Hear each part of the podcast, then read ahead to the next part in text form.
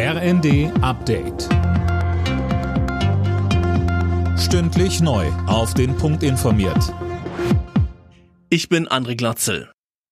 Die NATO fordert den Abzug der russischen Truppen aus der Ukraine. Das hat Generalsekretär Stoltenberg zum Abschluss des NATO-Gipfels in Madrid erklärt. Mit Blick auf die künftigen Mitglieder Schweden und Finnland sagte er, dass sie schon jetzt den Schutz des Bündnisses genießen. Ähnlich äußerte sich Bundeskanzler Scholz. Deutschland wird die Ratifizierung des Beitritts noch in dieser Woche beginnen und sehr schnell abschließen. Und wir stehen bereit, beiden Staaten schon jetzt Beistand zuzusichern, solange der Prozess der Aufnahme noch nicht formal ganz abgeschlossen ist. US-Präsident Biden kündigte außerdem an, dass die USA der Ukraine nochmal Waffen im Umfang von 800 Millionen Dollar liefern werden.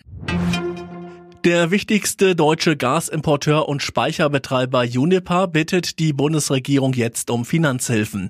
Grund, der russische Konzern Gazprom liefert momentan weniger als die Hälfte des bestellten Gases. Deshalb muss Uniper in anderen Ländern teuer zukaufen. Die Bundesregierung hat die Eckpunkte des neuen Selbstbestimmungsgesetzes vorgestellt. Es soll das alte transsexuellen Gesetz ablösen und dafür sorgen, dass man sein Geschlecht im Ausweis leichter ändern kann.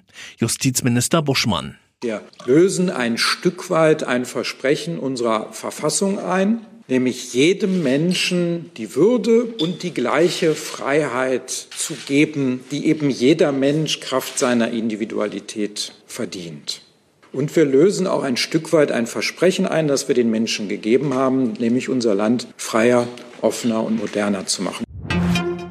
Die Legalisierung von Cannabis rückt näher. Zum Abschluss einer Reihe von Expertenanhörungen sprach sich Gesundheitsminister Lauterbach für eine straffreie kontrollierte Abgabe des Rauschmittels aus. Dabei müsse aber das Prinzip Safety First gelten, so Lauterbach, vor allem für Kinder und Jugendliche. Alle Nachrichten auf rnd.de